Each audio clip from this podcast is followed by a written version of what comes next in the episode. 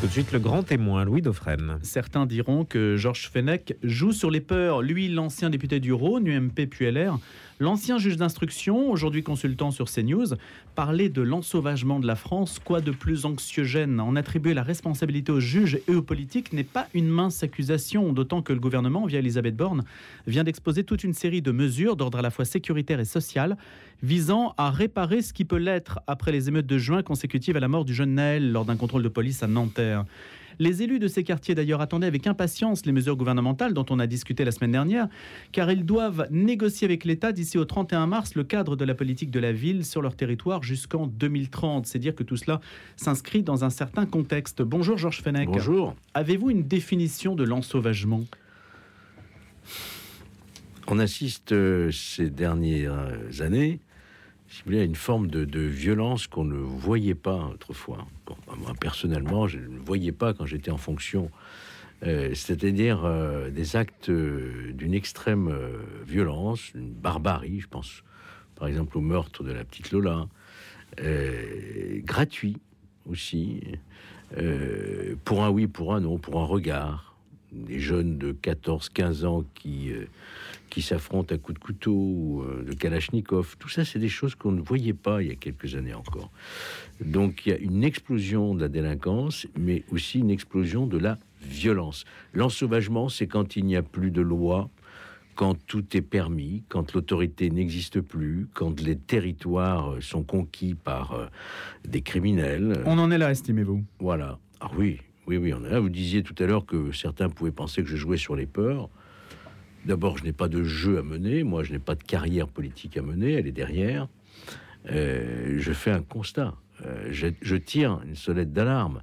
Euh, le constat, il est là et chacun peut le faire. Alors, j'essaie de maintenant, aujourd'hui, je dirais, mais je l'ai fait aussi par le passé, d'apporter quelques clés de lecture en tant qu'acteur moi-même de la justice et de la politique pour expliquer que si on en est arrivé là aujourd'hui, ce n'est pas le résultat d'une fatalité, mais bien euh, le résultat euh, d'un aveuglement. Georges Fenech, vous vous êtes lancé en politique après qu'Elisabeth Guigou eut quelque peu bloqué votre carrière, c'est ça? Oui, c'est vrai que le fait euh, de m'être élevé avec quelques-uns au sein de l'institution judiciaire pour dénoncer cet entrisme idéologique au sein de la justice euh, qui tournait autour de d'idées euh, faussement généreuses, en réalité totalement irresponsables, m'a valu effectivement des revers de carrière et des retours de bâton. Voilà, Madame Guigou, oui, m'avait effectivement. Euh, Vous deviez aller à Paris? Retirer la liste d'avancement sous des prétextes euh, qui sont tombés peu après, évidemment, mais qui en attendant euh, m'ont interrompu dans ma carrière. Mais voilà, c'est le combat, il faut assumer euh, les risques. M'a pas empêché par la suite de la retrouver d'ailleurs sur les bancs d'hémicycle, puisque les électeurs, eux, m'ont fait confiance et m'ont élu député du Rhône. Et quel bilan tirez-vous justement de cette action politique? Vous avez le mot un peu de désillusion, il me semble que vous citez. Oui, on rentre euh, en politique. Moi, je sortais de la magistrature je m'étais mis en disponibilité. Euh, si je le fais, c'est parce que je suis plein de plein d'ambition pour euh, changer les choses. Euh, est évident que je me suis vite rendu compte que du haut de mon mandat de simple député, mon rôle était très modeste.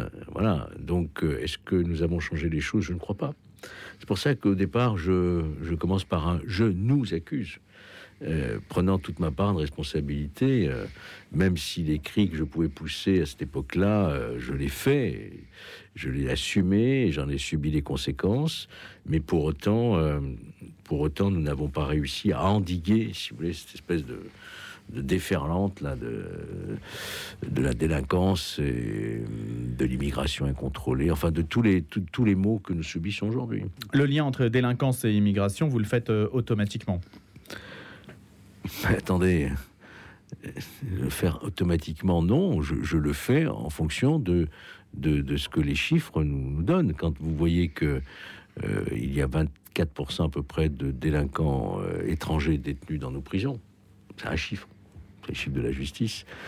Mais quand vous creusez un petit peu plus et que euh, vous essayez de voir euh, en réalité les jeunes Français, notamment issus de l'immigration, ils sont surreprésentés dans la délinquance. Et d'ailleurs, bien que nous n'ayons pas le droit de faire des statistiques ethniques, et on se demande bien pourquoi d'ailleurs, euh, j'ai été surpris lors du dernier rapport de l'inspection générale de la justice et l'administration qu'on nous annonçait que en fait les émeutiers de cet été euh, étaient euh, majoritairement des jeunes issus d'immigration. C'est la formule un peu consacrée. Dans une proportion importante. Donc quand vous avez dit cela, c'est pas pour pointer du doigt ou pour stigmatiser, c'est pour se demander mais est-ce que on n'a pas échoué dans l'intégration? Pourquoi on a échoué dans cette intégration? Qu'est-ce qui s'est passé pour que ces jeunes qui ont trouvé un pays avec leurs parents, euh, qui les a accueillis, euh, aujourd'hui euh, s'en prennent à l'autorité et quelquefois retournent les armes contre leur propre pays? Parce que le terrorisme, c'est quoi? D'où venaient tous ces jeunes du Bataclan, tous ces assaillants? Du Bataclan, d'Hypercacher Ils sont pas, ils ont pas, ils sont pas nés chez nous, ils ont pas grandi chez nous. Euh, ils n'ont pas commis des actes de délinquance chez nous. Pourquoi? Pourquoi ont-ils euh, choisi de tomber en... Vous voyez que tout cela est lié au fond. Mais quand un gendarme liquide ses trois filles et se suicide ensuite, l'immigration n'y est pour rien. Est-ce que vous faites entrer ce fait divers dans le cadre de l'ensauvagement? Non, ça c'est un drame familial. J'en ai connu aussi professionnellement. Euh, qui, sont, qui, qui, n'a pas d'explication euh, de politique pénale. C'est un drame familial, sans doute un drame conjugal, je n'en sais pas plus pour l'instant. Ça se produit malheureusement, des pères de famille qui, euh, qui tuent leurs enfants. En fait, Georges Fenech... disparaissent. Hein. la, fameuse affaire Xavier Dupont de Ligonnès, par exemple. Ça n'est pas lié à des politiques pénales, bien que tout ce qui est violence intrafamiliale, évidemment, fait l'objet aussi d'une attention particulière.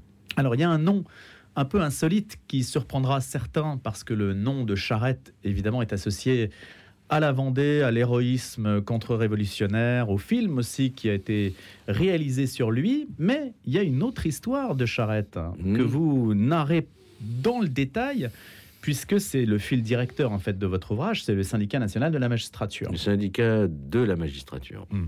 Ça s'appelle comme ça, il n'y a pas le national. Non. Non, c'est moi qui l'ai inventé. Hmm. Eh ben voilà. Tout simplement. Il, est national. Oui, non, mais c'est peut-être la figure de Charrette qui me fait dire hmm. ça. Alors allez-y là-dessus justement, parce qu'il y a un Charrette aussi dans l'histoire. Ah ben, Patrice de Charrette a, eu un rôle euh, historique au sein de l'institution judiciaire. On l'a oublié aujourd'hui. Euh, moi, je m'en souviens, puisque on l'avait reçu à l'école nationale de magistrature lorsque j'y étais moi-même. Qu'est-ce qui s'est passé? Il s'est passé que Patrice de Charette, qui a épousé, euh, alors que sa, je dirais, euh, sa prestigieuse lignée ne, ne lui conduisait pas naturellement, a épousé les idées du syndicat de la magistrature. Voilà. Et il a été le premier juge d'instruction euh, nous sommes dans les années 70, il a été le premier juge d'instruction à euh, décerner un mandat de dépôt contre un patron pour, euh, j'allais dire une banale, entre guillemets, affaire d'accident du travail. L'affaire Chaperon. L'affaire Chaperon, voilà. ça a été, voilà, en fait, une décision très idéologisée, si vous voulez, dans la mesure où il fallait, il fallait défendre suivant la harangue du juge Oswald Baudot, euh, le salarié contre le patron. Voilà, donc c'était une décision éminemment politique hein, qu'il avait prise, qui avait entraîné euh, évidemment une émotion dans tout le pays. je me souviens le garde des Sceaux, euh, l'Assemblée nationale, comment on incarcérait un patron qui travaillait, qui avait son entreprise, parce qu'il y a eu un accident du travail parce qu'il fallait montrer au patron qu'aujourd'hui, ils allaient rendre des comptes à ces juges révolutionnaires qui, avec leur robe, allaient transformer la société sans prendre aux vrais délinquants que sont les élites, en réalité, voyez-vous.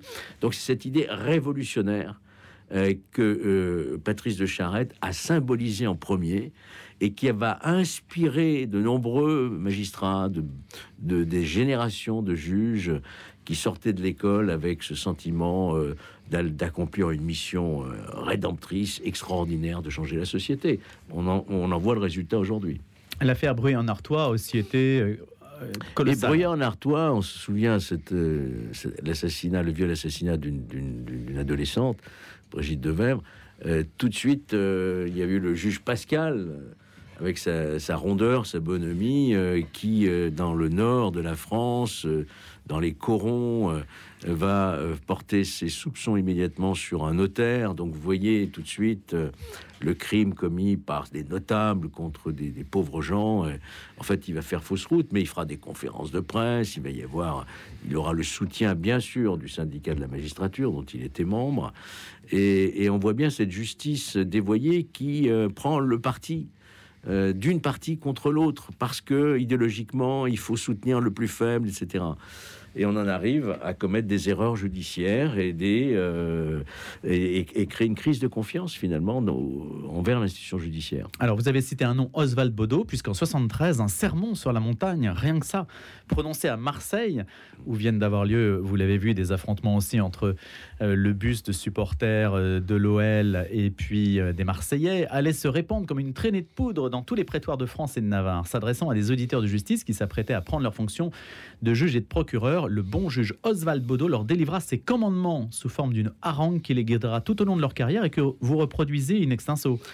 Oui, Georges Fenech. Je pensais que c'était le moment de la reproduire euh, intégralement. D'abord, elle est très bien écrite, il faut reconnaître. Hein. c'est vraiment un, modèle d'écriture euh, euh, très intelligente, très convaincante pour des jeunes magistrats malléables, je dirais et qui leur délivre quoi? En fait, il leur délivre un, message euh, de, du rôle que doit être celui du juge. Quelle est sa mission au fond? Est-ce que c'est appliquer la loi? Mais non, pas du tout.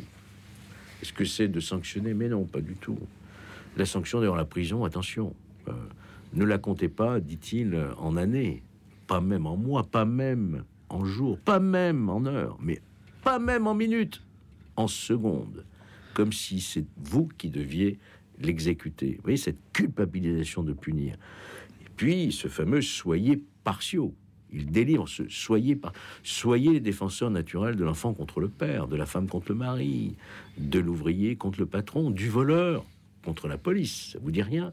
Quand on voit aujourd'hui défiler dans la rue des magistrats issus de ce syndicat au cri de violence policière, contrôle aux faciès, etc., etc., ou de ces magistrats-là, dignes héritiers de ces pionniers, qui vont à la fête de l'humain pour euh, dénoncer euh, ces euh, violences, pseudo-violences policières, ou manifester même dans la rue aux côtés de ceux qui peuvent prononcer des slogans anti-républicains.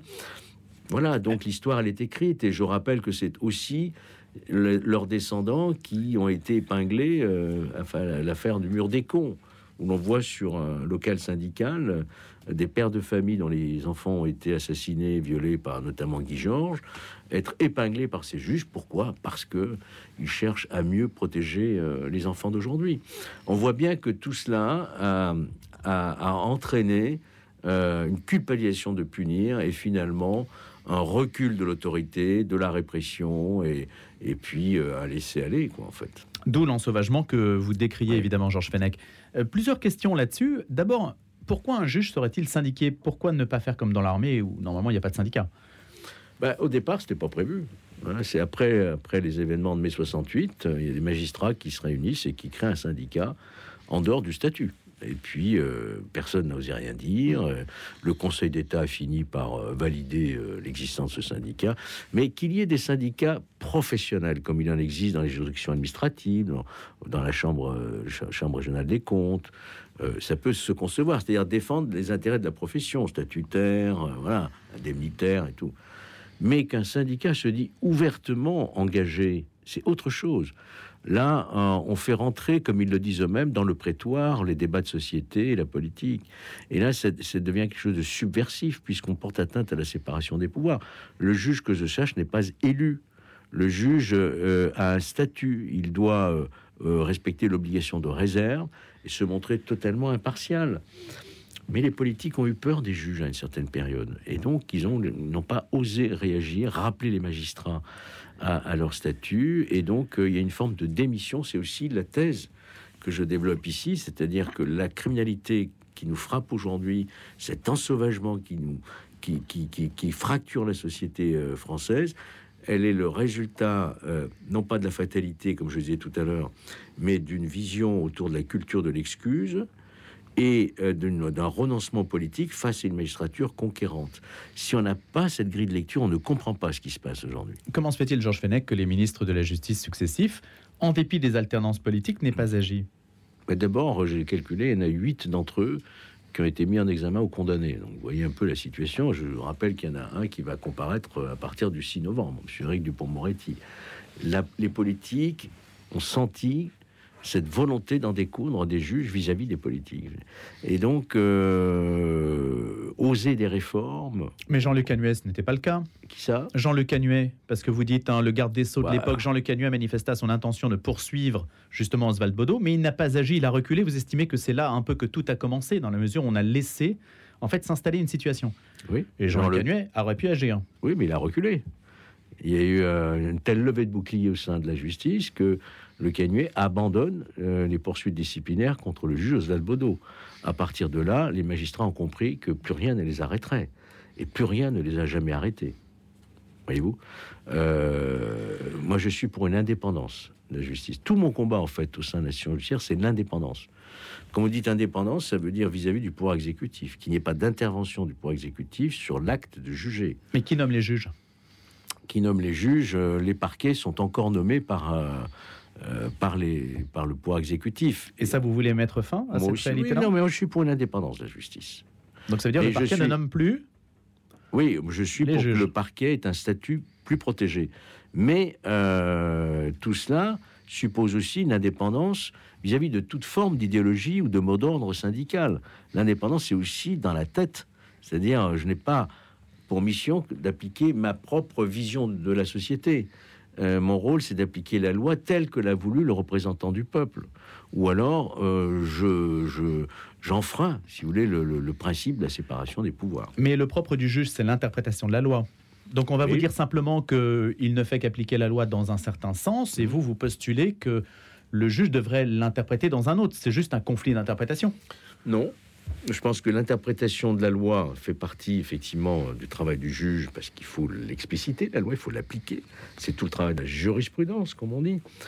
Mais lorsque vous avez un a priori de nature politique, vous dites cette loi n'est pas bonne parce que nous estimons qu'elle est contraire à des traités internationaux, des grands principes, et que vous décidez collectivement de l'écarter, comme ça a été le, au moment des lois sur l'immigration, Pasqua ou Debré, etc., ou même encore aujourd'hui. Vous allez voir, quand il va y avoir le, débat sur la loi de l'immigration, vous allez voir le syndicat administrateur qui va monter au créneau, mais on ne lui demande pas de s'occuper de la loi d'immigration, on lui demande de l'appliquer. Voyez-vous, c'est ça toute la différence. Aujourd'hui, quel est le pouvoir exécutif? Vous estimez que le pouvoir actuel aurait les moyens de faire quelque chose, ou bien il va s'aligner sur une, une attitude démissionnaire que Si vous on, si on décrivez- voulait vraiment, si, vous voulez, si on voulait vraiment restaurer l'autorité dans ce pays, on s'y prendrait autrement. Euh, Comment, Georges Fenech On s'y prendrait autrement. Savez, on parle du trafic de stupéfiants que personne n'arrive à éradiquer, une délinquance des mineurs euh, qui n'a jamais été aussi élevée. Euh, si vraiment on voulait faire reculer ces, ces fléaux, on s'y prendrait autrement qu'actuellement. On construirait d'abord toutes les places de prison manquantes, environ 20 000, ce qui n'est pas le cas. On construirait des centres de rétention administrative, ce qui n'est pas le cas, ou très peu. Euh, on, modifierait l'ordonnance de 45 sur la délinquance des mineurs en prévoyant de véritables sanctions éducatives et sanctions tout court, n'est-ce pas Ce qui n'est pas le cas aujourd'hui. Euh, on, on protégerait davantage nos forces de l'ordre lorsqu'elles sont attaquées. Quand je dis protéger, c'est-à-dire juridiquement. C'est une question de, volonté. On, serait beaucoup plus efficace dans l'expulsion d'étrangers condamnés pour des faits de droit commun ou voire de terrorisme. On voit bien récemment, M. Darmanin nous annonce euh, euh, qu'il a expulsé tel et tel. Mais faites-le, faites-le. D'autres pays l'ont fait. Donc on voit bien que tant qu'il n'y aura pas de volonté politique déterminée à lutter contre cette dérive, cette fracture sécuritaire, identitaire que connaît notre pays, eh bien, euh, on ne changera pas les choses. Cette démission est un petit peu curieuse dans la mesure où si euh, l'adversaire politique c'est le Rassemblement national et c'est ce qui vient du rejet de cette politique-là, et on pourrait imaginer qu'un pouvoir s'en empare euh, pour justement faire reculer dans les urnes ce qui est présenté comme l'adversaire ultime. Or, on a l'impression qu'on ne fait rien non plus pour essayer de le maintenir peut-être à un niveau assez élevé, peut-être aussi avec des arrière-pensées électorales, non? Moi, je, Il y a un intérêt à entretenir une forme de délinquance? Euh, Il y a sans doute un intérêt à jouer sur les peurs, ça c'est sûr, hein, euh, c'est évident. Mais au fond, moi je crois au bon sens des Français, je crois au bon sens des électeurs. Ils doivent comprendre pour qui euh, leur choix doit se porter sur qui qui défendra effectivement euh, et tout cela on le verra dans les prochains dans les prochains débats politiques mais j'en ai tellement connu si vous voulez qu'à un moment on se dit mais est-ce que c'est encore rattrapable? C'est vraiment la question qu'on peut se poser aujourd'hui. Il faut rester foncièrement optimiste, notamment et, positif pour les jeunes et les jeunes générations qui arrivent. Mais il faut aussi euh, dénoncer cette inaction, cette idéologie, euh, et, donner les clés de l'avenir de notre pays à ceux qui ont vraiment la volonté de changer les choses. Alors c'est peut-être anecdotique, euh, Georges Fenech, je ne sais pas, une langue fondatrice de notre rapport au monde. Le président de la République va inaugurer tout à l'heure à Villers-Cotterêts son grand projet culturel, la Cité internationale de la langue française, nourrie d'une volonté de reconquête, c'est le terme qu'il utilise, face, c'est le terme en tout cas qu'utilisent ceux qui médiatisent cet événement, face aux avancées du Rassemblement national. La langue française pourrait être un ciment et pourquoi pas une forme de remède à l'ensauvagement. Est-ce que vous estimez que c'est, juste ou pas? C'est un très beau projet, hein, cette restauration Villers-Cotterêts, c'est effectivement euh, euh, magnifique, je dirais. Bon, mais euh, protéger la langue française contre, contre le Rassemblement national, je ne comprends pas ce que ça veut dire. Euh, protéger la langue française contre, euh, effectivement, ceux qui s'y attaquent. Hein, à commencer par tout le courant wokiste, toutes les langues dites l'écriture inclusive, l'enseignement les savoirs fondamentaux. Euh, regardez aujourd'hui, on en est le niveau de la connaissance de l'orthographe des, élèves et des étudiants. Donc restaurer la langue française dans sa dans son originalité, dans sa dans sa complexité, dans sa beauté, dans son rayonnement, parce que la langue c'est quand même le vecteur d'une civilisation. Oui, je suis entièrement d'accord, mais ne cherchons pas à euh, je dirais politiser cette question. Cette question devrait tous nous réunir. Dernière question, vous avez été député, est-ce que vous verriez sénateur? On voit les sénateurs qui défendent aujourd'hui beaucoup les élus locaux, lesquels sont en première ligne aussi sur la question de l'ensauvagement. On se souvient du maire de La et rose dont le domicile avait été attaqué, qui réagit plutôt fermement aux initiatives mmh. gouvernementales. Est-ce que là, il y, a un levier?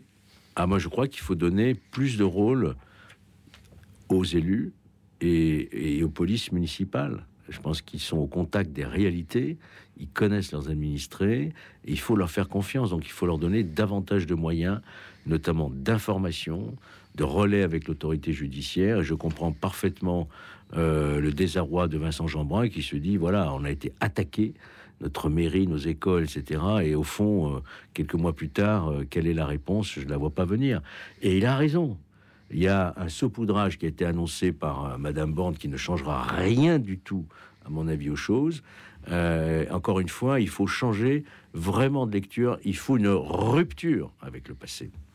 Merci beaucoup. Georges Fenech, ancien magistrat, ancien juge d'instruction et auteur de L'ensauvagement de la France aux éditions du Rocher, la responsabilité des juges et des politiques. À bientôt, Georges Fenech. Au revoir.